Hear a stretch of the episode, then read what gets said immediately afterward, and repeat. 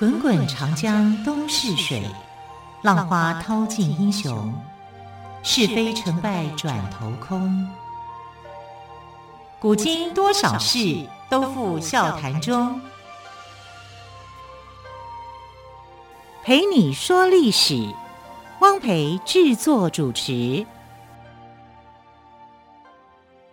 朋友们再次收听《陪你说历史》节目，我是汪培。同样的，汪培再次为朋友们邀请到历史专栏作家于远炫老师到我们的节目当中，跟朋友们分享有趣的历史故事。老师好，主持人好，听众朋友大家好。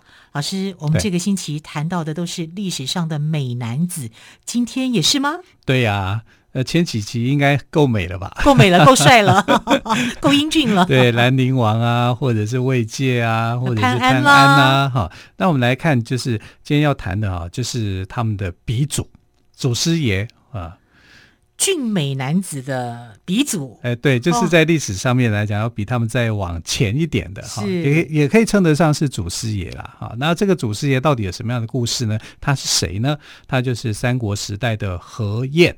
啊，何晏是谁？何晏是曹操很欣赏的一位人物。他曾经把呃他的身份是很多重的啊，他是曹操的养子，更是曹操的女婿啊。然后曹操还把自己的女儿嫁给他。他不只是一个爱美的这个美男子，常常在脸上敷粉。你看男生开始有谁敷粉的？从他开始，就脸上就会去化妆，会去敷粉，然后脸色白白的这样。天哪！要那时候要是这个就有手机的话，他也可能会用美肌瘦小脸之类的。对，他是 美肌美白瘦小脸这种的，很重视保养的、啊，重视保养。对，他老婆都受不了他，他老婆就是金香公主哈，是这个曹操的女儿。啊，曹操女儿还没有像他这么爱漂亮，他是美男子爱漂亮啊，然后他还是一个青年哲学家啊，经经常谈论到一些哲学的问题、嗯、人生的思考啊，真是非常的无聊。很苏格拉底。那在那个魏晋时代哈，在三国时代这样的一个呃时代里面呢，啊，他其实。很会辩论，很会讲话啊，也是一把交椅啊。但最后呢，他是因为啊投靠这个投效曹爽的阵营，然后跟司马懿是很不合的。那司马懿这个人非常非常的奸诈奸诈，他也利用了何晏，利用到底啊，然后最后又把何晏给杀掉啊。有啊，我看军师联盟的时候，我就觉得哇，这个司马懿真的是不简单哎，真是啊，很坏啊，嗯、啊，好心思很多。对，何晏是这个曹操集团的最最后一个人被他给杀掉的一个人。哈，那他其实是一个美男子啊，然后也是一个很有趣哈，但是最后呃很悲惨的一个人。好，我们来看到何晏的身世。何晏他是东汉有一个大将军叫何进，他是何进的孙子。那何进他本来出身并不是太高明哈，他是屠户出身的，杀猪的啊。然后这个何晏的。父亲很早就过世过世了啊，何家呢是呃先后被这个宦官啊，还有董卓啊给灭掉的啊。那曹操因为觉得何进对他有提携之恩啊，所以就保护着何家的血脉啊，因为何家啊几乎就已经没有什么血脉留存在世上，只有何晏哈。那呃曹操的这个保护血脉的做法是怎么样？就是把何晏的妈妈。啊，姓尹，尹氏纳为妾，也就是我保护你，但是你要变成我的女人，我才可以保护你啊。但是呃这样子，然后他也收养了何晏。那何晏呢？呃，这个很受曹操的喜欢，因为他觉得这个小孩子很活泼机灵，而且很帅气俊美，俊美啊，所以呢，对何晏非常的好。就算不是自己的亲生的儿子，当然曹操的儿子也是很优秀的。你看，像曹丕啊、曹植啊、啊曹冲啊，都是非常厉害的这样的。曹冲太可惜了，死太早，他好聪明哦。对哈，但是何晏啊，就有点类似像他们这样子。那这里面呢，比较难过的就是曹丕啊，他的长子曹丕，因为曹丕不喜欢何晏，就觉得你什么东西都要拿来跟我比。啊，然后他他是很讨厌何晏，你又不是我的亲兄弟，对，是不是这样子啊？是啊，所以就是呃，感情上面来讲，并没有那么好啊。那何晏因为说受到曹操的喜欢，所以曹操给他的待遇就有点比较像曹丕那样啊，所以仲夏他们之间是有心结的。啊，曹丕不喜欢何晏啊，然后他觉得何晏这个人讨厌啊，就是这样子，觉得这个人也不好。可是曹操就爱啊啊，曹操爱他的一个原因，其实当然还有就是爱他的妈妈啊，就是尹氏尹氏啊，所以曹操曹操也很奇怪哦，曹操专门喜欢人妻耶。啊，从他的这个故事来看，几乎是这样的耶！啊，他不知道是哪一根筋不对劲啊，当然就这样啊，不管他了。我们来讲这个小何晏啊，他是怎么样？《世说新语》里面有记载，就是说何晏在七岁的时候呢，曹操就想把他收为养子，同时要改姓啊，希望他能够姓曹，而且姓你姓曹的话，我就可以更这个呃，好像更爱护你怎么样？就是出于一种善意，希望他能够改姓。那何晏知道以后，你你觉得这个小孩子啊，七岁的小孩子，他在当时知道有他本来姓何的，你要让他姓曹，你知道他怎么做吗？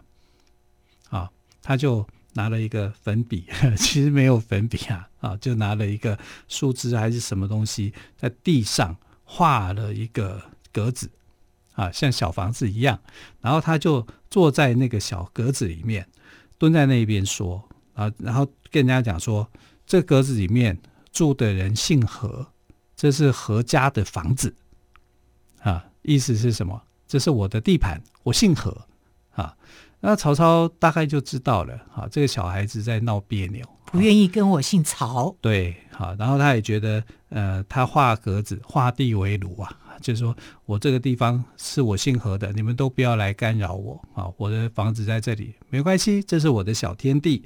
那曹操就知道说，这个何晏的他才七岁而已哦，啊，他就想说他不能够强迫这个孩子。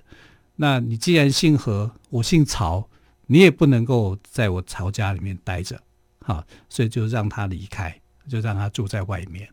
啊，曹操也是。很有心机，你有本事，嗯，那你给我到外面去。对，好，七岁的他，那你就自己去独立啊，自己去。七岁怎么独立啊？是啊，所以他有一个妈妈啊，妈妈会照顾他，不是这样吗？是，对不对？孩子每次这个要独立或者是要做一些训练的时候，妈妈总是会操心的嘛，会会觉得很那个的。哈，那即使何晏啊不愿意姓曹。可是，其实曹操虽然让他离开，曹操还是很喜欢他的，因为他就是青年才俊啊，他就有他很特殊的地方，觉得这个孩子是很好的。你看到了长大以后呢，还把自己的女儿啊，就是嫁给他，你就可以知道说，曹操是对这个孩子的评价，他是很高的，啊，就是他有他的一个一个评价。那有野史传说说，因为他后来是把金香公主哈变成他的太太。啊，金香公主就是曹操的女儿嘛。那曾经有野史就说，这个金香公主跟何晏哈是同母异父的这个兄妹，因为他们的妈妈是同一个人，都是隐士生的哈。但其实，呃，如果是这样的话，那他们两个人的结合就是什么乱伦啊？那裴松之在注解《三国志》的时候呢，就推翻了这个传言啊，就说。呃，金香公主的母亲其实是曹操的杜夫人啊，她的母亲姓杜啊，但是呢是由尹夫人去抚养长大这个金香公主的啊，所以啊民间的传说就会误会啊，说她是尹夫人的小孩啊。那何进是尹呃这个何燕是尹夫人生的嘛啊，他但是这个两人之间你这样来看，他就没有乱伦的问题了啊。那何燕这个当代美男子哦，其实对感情并不忠贞，他的缺点就在这里，他好像什么都好，爱美爱漂亮，可是是个花心大萝卜，风流倜傥，风流倜傥，哦、对哈，所以在这个部分来讲，金香公主常常就跟何晏发生争执，那当然啊，一定是这样嘛哈，所以她是在这个感情上面不专一的。谁哪个女人能够容忍自己的丈夫四处留情啊？而，她觉得她自己帅啊，然后很多人喜欢她，就会变成这样。但她在政治上面呢，也是不够专一的啊，所以啊，到后来才会被这个司马懿应用嘛，啊，就利用他啊去呃杀掉了一些，那最后他自己也被害死哈。那其实他最大的一个争议问题啊，何晏这个人最大的争议，人格上的争议是他。倡导服用五石散，诶，嗯，这就有点奇怪，他怎么会想要去服用五石散呢？因为虽然他自己觉得说，呃，很受曹操的重用，可是曹丕不欣赏他啊。后来的这个司马懿他们对他也是有一些成见的、猜忌的哈，所以他老觉得说自己是不受重视的啊，是被贬义的，所以呢，他觉得心里头很苦闷。嗯，他觉得心里头很苦闷的时候，那该怎么办啊？他就去呃，服用五石散，服用五石散，麻痹自己吗？对。五石散是做什么用的？就是在当时，因为汉朝的时候啊，发生了这个瘟疫，就伤寒啊。五石五石散其实是拿来治病的，嗯。但是一开始它原意是好的，对，好的，治病的，对。但但是何进呃何晏竟然想到说。五石散哦，你去服用它的时候，你在没有病的状况的时候，你去服用那个五石散里面的那些成分的时候，会让你产生精神麻痹的那种作用啊，就是你整个会进入恍恍惚惚的一个状态啊，然后好像到一个呃梦游神神游，然后进入到一个莫名兴奋的感觉，他觉得这种感觉非常的好，感觉像吸毒哎。其实五石散就是古代的吸毒。就是在鸦片还没有产生之前，啊，它就是一种类似像毒药一样的东西，而且它非常的贵，那个药材取得是不容易的，啊，是很贵的，所以只有上流社会在流行，啊，那基层的百姓是不会用的，啊，因为他们没有那个时间，也没有那个经济，也没有那个钱，对，对太贵了，啊，所以这只有在贵族子弟，然后他发现了这个的奥秘，就是说，呃，服用五石散以后啊，所产生出来的这种精神状态。啊，是可以让你忘我的，是很愉快的。哎，你看何燕是第一个人。天哪，这样我听下来，我觉得何燕是吸毒犯的第一人。对，他真的是非常令人唏嘘哦。好，我们先休息一下，之后再请岳迅老师来帮我们做何燕故事的补充。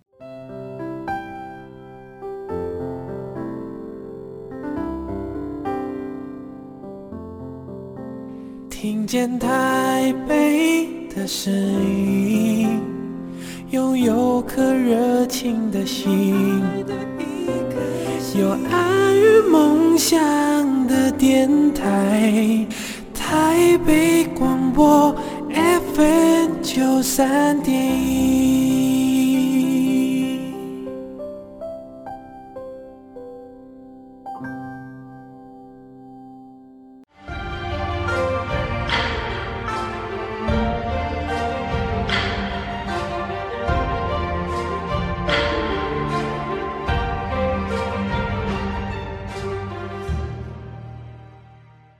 里是台北广播电台陪你说历史节目，于老师，我这样听到何晏哦，他去服用五石散，其实我觉得听得蛮难过的耶，因为他没事干呐、啊，他不知道做什么啊。因为虽然他是曹操的这个养子，身份地位看起来很高，他又有才华又有俊俏，然后又却不珍惜自己，所以他很孤独啊，因为没有人用他嘛。你看，像曹丕上来以后，根本不会去重用他，所以他就是一个有名无实、没有作为的一个驸马爷而已嘛。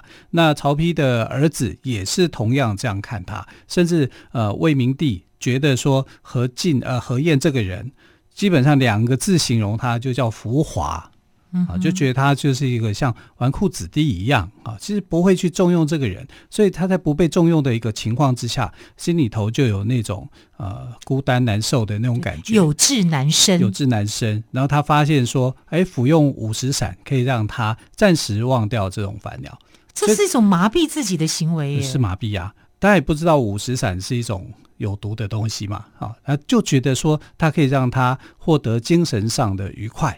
可以让他去超脱一些东西，忘记一些不愉快的事情。对对对，而且它也就是一些药物嘛，一种矿石类的药物所组合成的一种东西。但他也知道说这种药物很厉害，所以呢，他就有准备所谓的五石散的解药。他还有五石散的解药啊？对对对，就是因为你不能一直五石散服用五石散之后，你整个精神是好像很愉快的、麻木的，好，可是你身体会发现一些症状，你会发热。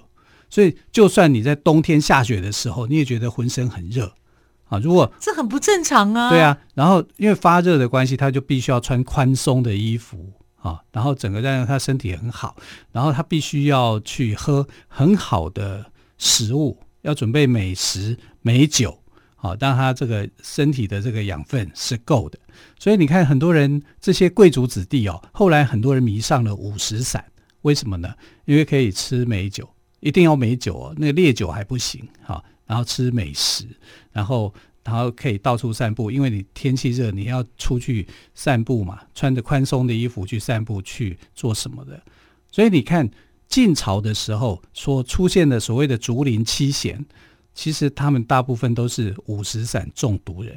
所以他们竹林七贤也都是穿宽松衣服喽。是啊，甚至有些人哦，就是解毒没有成功，啊，就是五石散没有退去，哈，没有成功的。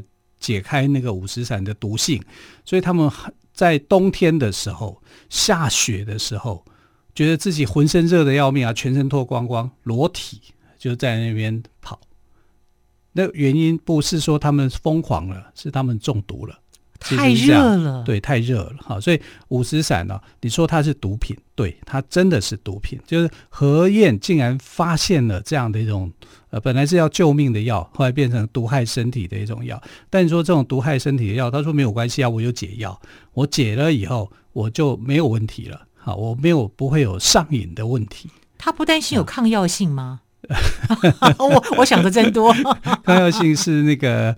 呃，细菌嘛才有的嘛，啊、这又不是细菌，是是是，啊、所以所以当时是为了伤寒这个问题。对对对，就这个问题就是五石散哦，就变成是那个时期一直到唐朝的时候哈，都被五石散是它是其实是造成很多的困扰哈。但五石散因为价格贵啊，那也不是说一般人可以服用得起的。啊，所以呃，这个东西算是何晏的一种发明吧，但这发明不是一个好的发明啊，跟他的心情是有关联的。那我们看何晏最后啊，他就是在这个魏明帝的时候，魏明帝没有重用他，反而给了他两个字：你们这群人啊，就是浮华啊。那你你被冠上浮华以后，你觉得何晏还能够做什么吗？他虽然被曹操欣赏。可是曹丕不欣赏他，魏明帝也不欣赏他，所以呢，在他那个年代里面，他等于是什么事情都做不好，什么事情都做不好，他也会迁怒到自己的妻子身上嘛。妻子地位那么高，就金香公主，曹操的女儿。对对对，反而是在外面拈花惹草这样。那魏明帝去世以后呢，就把魏国的未来交托给曹爽跟司马懿啊，这刚好是两个阵营，一个是年轻的阵营，一个是老人的阵营。司马懿算是老人的代表，那曹爽的这一派呢，是一个年轻的一个一派。然后这一派偏偏就是走上浮华这一条路的人啊。那呃，这个曹爽也是一个讲大话的人啊，他其实很有问题啊，又姓曹。等于是好像就是说，呃，我曹家在姓曹的人掌控之下是正常的。那司马懿就是老臣嘛，三代的老臣，对魏明帝还算忠心。可是呢，你曹爽上来以后，他不一定会对他后来的这一辈的，像曹芳啊啊、呃，同样的是忠心到底的啊。所以后来曹真呃曹爽跟司马懿就有这个老臣跟这个。掌权者之间的斗争嘛，啊，然后曹爽后来是就是年轻一派跟老臣之间的互斗，对对对，啊，那问题是何晏算在哪一派？何晏曹爽啊，也有给他好处啊，他让他当上了官啊，叫做散骑侍郎，然后还取代了这个原来的吏部尚书啊，叫做卢玉的位置，让他成为新的吏部尚书。那照理讲，他又给他官做了。所以就是你应该是属于曹爽的人，可是曹爽跟司马懿在斗争的情况之下呢，啊，这个司马懿就去呃让何晏好去勾勾串出一个证据，就是说你的曹爽那边的阵营到底有谁？因为曹爽后来失败了啊，失败以后呢，这个呃司马懿就要何晏转为像污点证人那样子，就是你把呃这个。曹爽的阵营里面有哪一些人啊？全部给写出来，全部给调查清楚。那他全部写出来，调查清楚，恭恭敬敬的把这个名单交给交给司马懿。对，司马懿说：“哎，名单有问题哦。”啊，没有问题啊，我都查得很清楚啦。有问题啊，因为少了一个人，就是你何晏。对。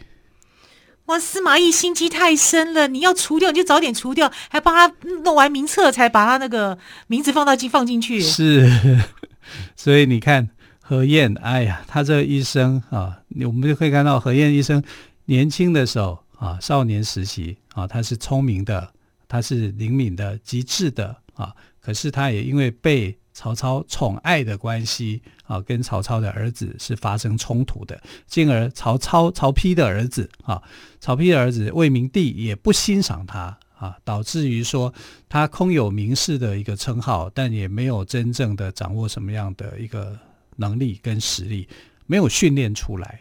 那事实上何晏呢，也真的没有什么政治上面的才华跟本领的。我是觉得他历练太少。历练太少，对，历练太少啊，就是驸马爷嘛，嗯、啊，就是让你去，大家都太宠他了，太宠他啊，那导致于你那时候就是没有办法去看清真正的局势是什么。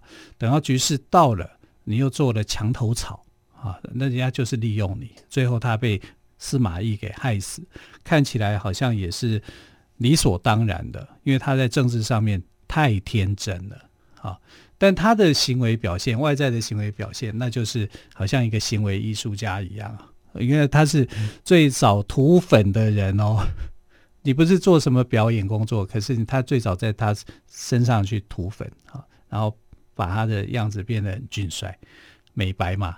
啊，瘦小脸，可见他的生活重心就不在这里啊。啊他就是纨绔子弟嘛，某个角度来想呢，他就是这样嘛。他又因为自己的心灵空虚啊，他又发明了这个五石散的吸食方法啊，成为这个古代的这种吸毒者啊，吸毒者第一人。当然，这个毒跟后来的烟毒其实是不一样，有些不一样的哈。那可是五毒散哦，呃，五石散你没有去掉它的时候，没有解掉它的时候哈。它的这个后果也是有时候会令人难堪的哈，因为太热了，热了你就会去想要脱衣服或干嘛的哈，就做了让自己都觉得很丢脸的事情啊。所以呃，当时的五十五石散是这样的作用。五石散到唐朝以后被列为是啊、呃，这个像是毒品一样的药啊，是要去禁绝的。后来慢慢慢慢的也禁了啊，慢慢禁的原因是他们发现哎，鸦片更好用啊，就被取代了。嗯哼。是老师，你刚刚有提到哦，这个何晏哦，帮司马懿提供了曹爽集团的亲册跟名单，但是司马懿还是把何晏列为名单中的最后一人，把何晏给杀了。对，不过何晏的母亲跟司马懿有交情，所以司马懿并没有杀掉何晏的妻儿。对，因为尹夫人嘛，嗯、尹夫人跟司马懿是有关系的啊，所以呃，后来在因为尹夫人的关系啊。反而就是杀掉何晏，那其他的人他都还保留在。嗯，对。总之呢，听完何晏的故事哦，让我们看到了荣华富贵一场空。再次感谢岳远炫老师，老师谢谢喽，亲爱的朋友，我们明天再会，拜拜。